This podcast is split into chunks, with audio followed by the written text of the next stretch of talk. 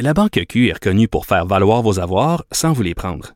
Mais quand vous pensez à votre premier compte bancaire, tu sais, dans le temps à l'école, vous faisiez vos dépôts avec vos scènes dans la petite enveloppe. Hmm, C'était bien beau. Mais avec le temps, ce vieux compte-là vous a coûté des milliers de dollars en frais, puis vous ne faites pas une scène d'intérêt. Avec la Banque Q, vous obtenez des intérêts élevés et aucun frais sur vos services bancaires courants. Autrement dit, ça fait pas mal plus de scènes dans votre enveloppe, ça. Banque Q, faites valoir vos avoirs. Visitez banqueq.ca pour en savoir plus. Depuis que le gouvernement a annoncé les différents paliers, là, le fameux vert, jaune, orange et rouge, ben, on est plusieurs à se gratter la tête en, se demandant, ben, exactement, ça va être quoi les détails de tout ça, l'application, les critères, euh, les objectifs, même les partis d'opposition euh, réclament beaucoup plus de détails sur ces fameux paliers. C'est pour ça que c'est drôlement intéressant que mon prochain invité, Patrick Derry, qui est euh, spécialiste, analyste en politique publique, il a tout un scoop, il a mis la main, donc, sur un document du gouvernement qui explique tout ça, mais de façon très détaillée. Patrick Derry, bonjour. Bonjour Sophie. Félicitations pour votre scoop, euh, Patrick. Euh, pourquoi c'est important ce document-là sur lequel vous avez mis la main? Ben, ça fait euh, plusieurs, euh, quelques semaines qu'on a eu, on s'est fait présenter le palier d'alerte pour savoir comment les régions du Québec allaient être classées en fonction de l'évolution de la pandémie et euh, c'est qu'il laisse entendre que quand une région passe du jaune au orange et peut-être au rouge, si ça arrive, il devait avoir d'autres mesures de confinement qui seraient ciblées. Euh, par contre, euh, le gouvernement n'avait pas voulu rendre public les critères qui euh, mènent au changement de catégorie d'une zone. Et comme par exemple le font d'autres juridictions, en France, les critères sont clairs. Mm -hmm. euh, bon, ne sont pas appliqués présentement, mais ça, c'est une autre histoire. Mais en Allemagne aussi, par exemple, on sait que c'est un seuil de 50 cas par 100 000 habitants au bout d'une semaine, fait qu'une zone tombe en confinement ciblé. Mais ici, on ne le savait pas. Le gouvernement restait dans le flou, disait qu'il y avait des critères chiffrés, mais ne voulait pas les dire, et disait qu'il y avait aussi des critères qualitatifs qu'il ne voulait pas dévoiler. Et euh, là, ben, là, on les a. C'est dans un document qui a été présenté cette semaine au, euh, lors d'un webinaire aux euh, médecins spécialistes, puis on, on a le détail des critères. On a le détail. Alors, une chose qui est intéressante, d'abord de façon générale, c'est que le gouvernement n'est plus du tout rendu à dire on va essayer d'enrayer la pandémie. Ils sont vraiment juste à dire ben, comment on peut limiter les effets. Est-ce que euh, ça, ça, ça, correspond bien, là, je, je résume bien euh, le, le document? Oui, c'est ça, c'est ma compréhension. C'est vraiment ce qui est écrit. Il y a trois objectifs qui sont mentionnés là, au début. Euh, au début du, du, du document. Le premier, c'est limiter les impacts sanitaires, sociaux et économiques de la pandémie. Le deuxième, c'est d'éviter de surcharger le système de soins, donc de s'assurer que les hôpitaux ne soient pas débordés euh, et qu'on puisse continuer à soigner tous les malades pour pas se retrouver dans des situations comme il y a eu en Italie, par exemple, ou euh, aux États-Unis où on a dû faire des choix euh, difficiles pour parce qu'il n'y avait pas assez d'appareils pour soigner tout le monde. Et le dernier critère, c'est de protéger les personnes les plus vulnérables, donc trouver des façons que le virus, même s'il circule, qui se rende pas aux personnes qui pourraient être affectées les plus durement. Donc, c'est pas une stratégie de suppression euh, ou que poursuivre et qu'on même poursuivait certains pays, comme la Nouvelle-Zélande, par exemple, il peut rien. Euh, les maritimes aussi au Canada sont plus agressives, il se passe mm -hmm. plus rien là-bas. Euh, ici, on semble vouloir gérer les, les, la, la, pandémie, ce qui n'est pas nécessairement une, une, mauvaise stratégie. Je veux dire, là, il y a des questions de santé publique, c'est très complexe, le virus circule encore. Euh, on peut essayer de limiter les dégâts jusqu'à temps qu'il y ait un, vaccin, mais bref, euh, ça semble être la stratégie. Oui. Alors, une autre stratégie, c'est d'avoir une approche adaptée pour chacune des, des, régions. Mais vous posez la question euh, sur Twitter, et je trouve que la question est très pertinente. Vous dites, comment on va faire pour réaliser ça? S'il faut remonter jusqu'au ministère de la Santé à chaque fois pour s'ajuster à la réalité sur le terrain? Donc, on veut qu'il y ait des mesures locales qui soient ciblées, mais en même temps, la machine gouvernementale est tellement grosse. Est-ce qu'on va vraiment pouvoir réagir rapidement puis s'adapter pour chacune des régions? Mon opinion personnelle, là, c'est non. ok, c'est clair. Mais c'est, non, mais c'est, c'est, ce qu'on voit d'ailleurs depuis le début de la, ça a commencé très tôt dans la pandémie. Par exemple, à Montréal, il y avait des gens sur le terrain qui, appel, qui disaient, écoutez, nous autres, on constate de la contamination communautaire. Fait ouais. faudrait qu'on arrête de tester juste les voyageurs. Hein. Je rappelle, là, au début, au tout début, là, en mars, là, on testait seulement les voyageurs. Et il y a des gens qui, à un moment donné, il y a un médecin à Montréal qui a dit là, moi, non, je, je, je suis désolé, là, mais là, je vérifie. Puis là, on a commencé à constater la transition communautaire. Mais à Québec, on voulait pas entendre ça. Un autre exemple, par exemple, à un moment donné, c'est euh, la docteure Drouin, qui est la chef de la santé publique à Montréal, euh, fait valoir à la direction nationale que Écoutez, on a des employés qui reviennent de voyage. Là, faudrait qu'on mette un confinement rétroactif. Pouvez-vous mettre ça rétroactif? Parce que ils ont des symptômes, puis ça pourrait être ça, puis on veut pas qu'ils se promener dans le système. Et Québec n'a pas fait ça non plus. Donc, euh, je pourrait continuer longtemps. Mais ben oui. Et quand ça part d'en haut, ça prend du temps à redescendre. Et des pays qui ont eu du succès, par exemple, l'Allemagne, c'est un pays dont le système, c'est un gros pays, l'Allemagne, c'est plus de 80 millions d'habitants. Hmm. Mais c'est un pays qui a un système de santé qui est très décentralisé au niveau des landers, les provinces, si on veut, puis même au niveau local. Donc, ça réagit beaucoup plus vite sur le terrain. Par exemple, pour les dépistages, là, il y a des labos privés qui ont commencé à se mettre très rapidement de façon indépendante et autonome, sans attendre le gouvernement, des labos, des labos publics aussi. Puis quand je parle de privé, là, je parle aussi d'organismes à but non lucratif. Puis qu'est-ce que ça fait en sorte, c'est que au mois d'avril, il y avait déjà une capacité de test de 1 million par semaine, donc plus de 100 000 à l'échelle du Québec, et dans un système où il y a une couverture universelle. Mais pourquoi? Parce que il y avait des mesures qui étaient prises au niveau national, mm-hmm. puis Mme Merkel, qui est une scientifique, a fait des présentations. Mais les opérations, c'était au niveau local, puis on faisait confiance aux gens sur le terrain, ben voilà. locaux. Ben voilà. Ils sont bien mieux placés. sont, ces gens-là sont pas sont pas plus nonos que, les, que nos décideurs à Québec, sauf qu'ils ont bien plus d'informations parce que ben, ils sont sur le terrain. Voilà. exactement. Puis tu peux me permettre l'autre avantage aussi là, c'est que quand ça se décide sur le terrain, il n'y a pas de considération politique. Hein? Mm.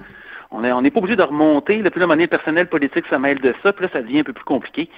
Ça se décide localement, c'est correct.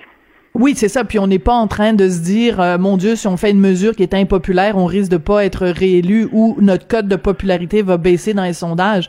Si tu es sur le terrain, la seule chose que tu veux, c'est éviter la contamination puis sauver des vies. Donc les considérations, évidemment, sont pas les mêmes. Je veux euh, juste continuer avec le document, euh, Patrick. Donc, on, on, se pose évidemment tous la question, les, les, c'est quoi la différence, mettons, entre le palier jaune, le palier orange? Puis évidemment, on veut pas se rendre personne au palier rouge parce que ça, ça va être euh, vraiment euh, l'horreur. Euh, ce qui est surprenant quand même, c'est qu'il n'y a pas tant de dans le document, il y a tellement peu de détails justement sur la différence entre le orange et le rouge. Et vous écrivez, c'est comme si on n'avait pas envisagé d'aller au-delà du palier orange du palier jaune. Donc, ben, c'est pas, c'est comme incomplet quand même. Ben, pour remettre en contexte un petit peu, c'est-à-dire que dans le document, on voit le palier jaune, il, y, a une, diapo qui est là pour l'expliquer. Le palier orange, le palier vert aussi. Quand on arrive au rouge puis au, orange sont mis ensemble dans un premier temps. Un petit peu plus loin dans le document, par exemple, on voit qu'il y a plus de détails. Mais moi, c'est une question que je soulevais. Puis, euh, c'est est-ce qu'on a pensé qu'on pourrait se rendre là? Euh, peut-être qu'il y avait une sorte de pensée magique qui laissait penser que la hmm. pandémie progresserait pas. Ceci dit, euh, il y a quand même des conséquences réelles, précisées, euh, qui pourraient découler, par exemple, du passage au palier orange, de ce qui pourrait arriver, par exemple, dans le Bas-Saint-Laurent cette semaine, puis même dans la région de Québec. Par exemple, les rassemblements privés dans l'orange, ça pourrait tomber à six personnes. Ça, je pense que d'ailleurs, M. Dubé l'avait mentionné hier. Les mm-hmm. rassemblements organisés dans des lieux publics, euh, présentement, c'est 250 personnes. On pourrait redescendre à 50 personnes, comme c'était le cas euh, plus tôt cet été. En alerte maximale, c'est-à-dire dans une zone rouge, les rassemblements privés seraient seulement pour des gens demeurant à la même adresse et les rassemblements organisés pour avoir des limitations qui seraient encore plus sévères. Donc, oui, il y a d'autres choses qui, qui, qui est considérées, mais euh, euh, ça semble pas être final final. Ouais, c'est ça. Écoute, il y a un autre élément qui est drôlement important, c'est quand on considère les endroits, les activités et les indices de risque. Alors évidemment, les bars, mais les restaurants viennent juste après. Euh, comment ça se fait qu'on ferme pas les bars et qu'on ferme pas les restaurants? Si, si le si le facteur de risque est si élevé? Ouais. Euh, écoutez, euh, y a, moi je suis quand même d'accord moment donné dans c'est pas à prendre à la légère, tout ça, évidemment. Moi, ça fait six mois que j'écris, puis que je publie, puis que je diffuse là-dessus. J'ai été un, des premiers à, crier, à crier, je dirais, pour le masque. Oui. Euh, dans une zone verte que les, activités se poursuivent normalement, c'est correct. Puis euh, on sait aussi qu'une grosse partie de la transmission présentement, c'est dans des événements privés où les gens font pas attention. Par exemple, par mhm. contre, si on regarde ce qui est arrivé à Rivière-du-Loup et à Québec aussi, il y a des bars qui sont délinquants. Puis quand quand le taux de propagation commence à monter de façon assez forte, et c'est le cas dans le Bas-Saint-Laurent. Là, dans le Bas-Saint-Laurent, il y a une semaine, là, il se passait rien, là, ça a explosé. Euh, et, là, dans ce cas-ci, là, je pense qu'un couvre-feu serait de mise. juste, juste arrêter de, de, servir un lunch à partir de minuit, là, comme on a, on a, le ministre a annoncé hier, ça me semble un peu mince. Dans ce cas-ci, je pense que ça pourrait dire, écoutez, regardez là, on arrête l'alcool à 10 heures, par exemple. Là, on fait ça pour deux semaines.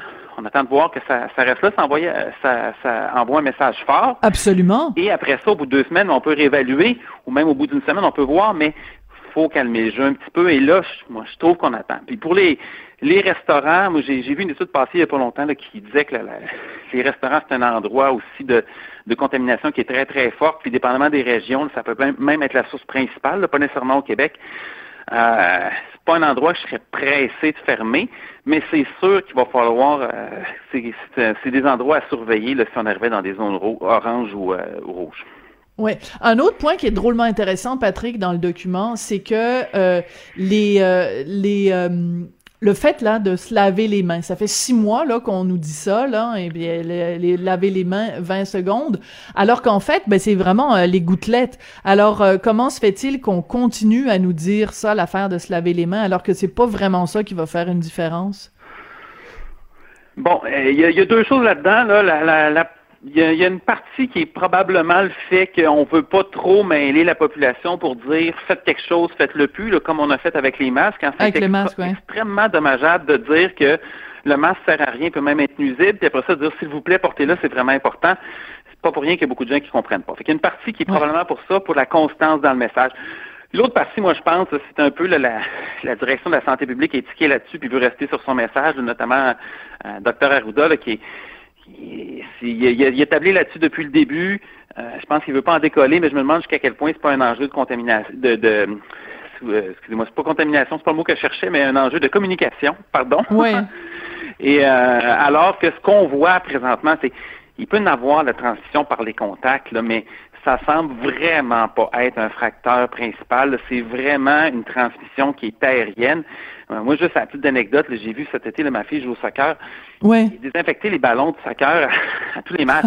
c'est un, la, seule affaire que ça fait dans ce temps-là, -là, c'est que tu le monde, puis tu donnes l'impression de prendre des précautions. Non, Puis même dans les piscines, écoutez, les piscines à Laval, c'était vidé aux heures, puis on désinfectait les échelles, puis les, Mais voyons donc. Les, échelles, puis oui, puis les rampes pour euh, sur les piscines, évidemment, ça donne rien. Puis t'es 50 dans la piscine, tu retournes après, ça change absolument rien, mais on le faisait parce qu'on faisait le protocole. J'ai comme l'impression que on est là à s'ajuster, fait qu'on le fait parce qu'on le faisait, puis on continue à le faire. Mais ça serait important d'envoyer un message clair pour dire, regardez, faites pas exprès, là, puis euh, lavez-vous les mains, c'est correct quand vous manipulez des objets, mais c'est pas, c'est pas ça qu'il faut faire attention. Mais c'est que c'est plate, Patrick, parce que quand on a des gens qui justement respectent le protocole à la à la règle, euh, à, la, à, la, à la minute près, ben ça fait qu'il y a plein de gens qui s'empêchent de vivre. Alors si on pouvait euh, enlever les mesures qui de toute façon on sait qu'elles servent à rien ou à pas grand chose, ben ça simplifierait la vie quand même de beaucoup de gens. Parce que là, on est en train de s'enfarger dans les fleurs du tapis à faire des affaires inutiles. T'as appelé ça des, des règles Puis pendant ce temps-là, il y a des choses essentielles comme ne pas aller dans un karaoké que les gens ne respectent pas. On est comme en train de faire la mauvaise bataille, là. Mais parce que exactement, en voulant, en voulant être parfait partout, à un moment donné, on dissuade les gens de suivre les règles parce que quand, quand il y a trop de règles, à un moment donné, tu finis par dire oui. OK, c'est correct, là, je vais, je vais, je vais, je vais faire ce qui me semble raisonnable parce qu'à un moment donné, c'est juste c'est juste plus possible. Là. Euh, quand tu es commandé pour une, une, pratique de soccer, faut que tu arrives une, une, pratique d'une heure, faut que tu arrives une demi-heure avant. puis il faut que tu attendes 20 minutes après pour quitter le terrain. Tu sais, ça finit par être lourd un petit peu. Puis euh, c'est un peu ce que les gens à un moment donné doivent se dire à un moment donné, c'est fini, il faut que je lave mes, mes mains 20 fois par jour. Après ça, je peux plus faire ci, je peux pas faire ça. C'est un peu trop. Moi, je pense qu'on doit cibler à un moment donné pour dire, écoutez, la mesure principale, c'est ça. Concentrez-vous là-dessus prenez pas de risques inutiles pour le reste, là, mais euh, il y a un paquet de désagréments qui sont inutiles, des, des, des, commerces, des entreprises aussi qu'on leur impose, là, beaucoup de, de, de, de, de, de, lourdes, je dirais, procédures à faire pour la, la, la désinfection euh, des, des, des, objets, des sièges, tout ce qui était touché par euh, les, les, les, clients, même la, la chaise de coiffeur, là, je m'assois dessus, là, mes vêtements sont pas contaminés, sinon, euh, ben non. Que, rentre chez nous, faudrait que je prenne une douche, faudrait que je prenne une douche chaque fois là. Euh, fait que tu sais, c'est, faudrait se concentrer sur l'essentiel. Ça, ça aiderait beaucoup pour l'adhésion des mesures aux mesures parce que, tu sais, on n'est pas sorti de là, là. On en a encore pour un certain temps. C'est important que les gens restent à bord, puis pour ça, ben, je pense qu'il faut cibler. Oui. Et euh, écoutez, euh, Patrick, euh, ce, ce, ce document-là, vous, vous l'avez rendu public parce que vous trouvez que c'est important que l'information euh, se propage, pas le virus, mais l'information, elle doit se, se propager. Et en même temps, vous dites dans, dans, dans, sur Twitter, vous dites la solidarité, c'est aussi de faire confiance à ceux qu'on dirige. Donc, est-ce que vous trouvez que le gouvernement a manqué de confiance dans la population en ne divulguant pas ces informations-là? Moi, à chaque fois que je parle à des gens qui sont proches du politique, là, qui sont proches des communications, par exemple, et j'en ai quelques-uns qui m'ont interpellé depuis le début de la pandémie, parce qu'à un moment donné, euh, ce que je disais clashait un petit peu avec le message officiel. Euh, et on dit, mais on peut pas dire ça parce que les gens comprendront pas, parce que ça va inquiéter, parce que ça va faire de la panique, parce qu'on ne sait pas comment les gens vont prendre l'information quand tu fais ça, là, moi je pense, mon si t'enfermes dans tes lacets puis tu compliques les choses, là, tu finis par perdre le monde. Les gens mm. sentent qu'on leur cache des choses. Ils finissent par faire moins confiance. Puis là, à un moment donné... ça donne des complotistes. ouais. Exactement. Ils vont boucher les trous eux-mêmes. Fait qu'à un moment donné, il faut traiter les gens comme des adultes. C'est sûr que ça se peut qu'il y ait des gens qui vont être inquiets, qui vont mal comprendre. Mais la grande, grande majorité d'entre nous, là, c'est bien plus l'inconnu qui nous, qui nous fait peur que d'avoir l'information. Absolument. Patrick, on va se quitter, on va, on va se quitter là-dessus.